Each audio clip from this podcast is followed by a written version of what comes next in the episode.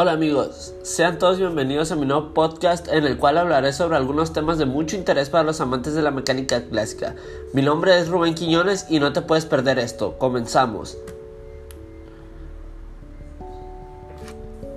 El primer concepto a ver sería el concepto de la partícula, claro, en mecánica puede considerarse como un punto material. En la mecánica elemental se puede asociar un cuerpo cualquiera el movimiento de una partícula o punto, sin tener en cuenta las dimensiones del cuerpo. El siguiente concepto sería el de masa.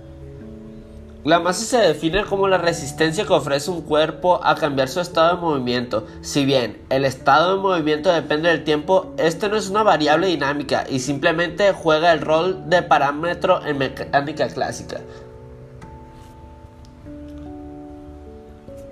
El siguiente, la fuerza. Se denomina fuerza a cualquier acción o influencia capaz de modificar el estado de movimiento o reposo de un cuerpo, es decir, imprimirle una aceleración modificando su velocidad.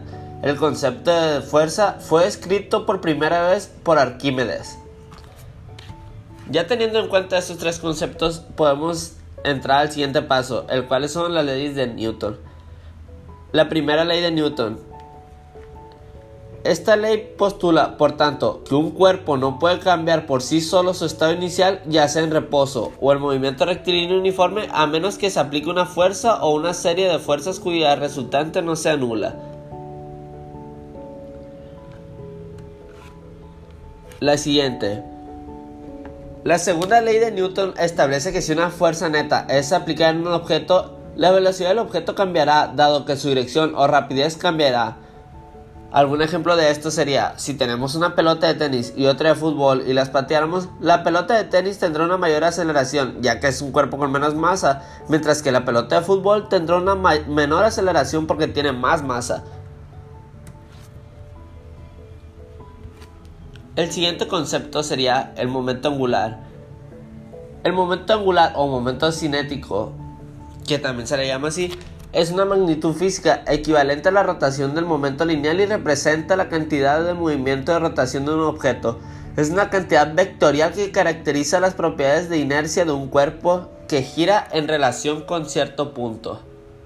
Por último, las fuerzas centrales. Una fuerza central es una fuerza que está dirigida a lo largo de una recta radial a un centro fijo y cuya magnitud solo depende de la coordenada radial donde R es un vector unitario dirigido radialmente desde el origen.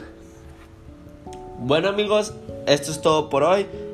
Espero y me sigan escuchando. Habrá más contenido y suerte. Gracias.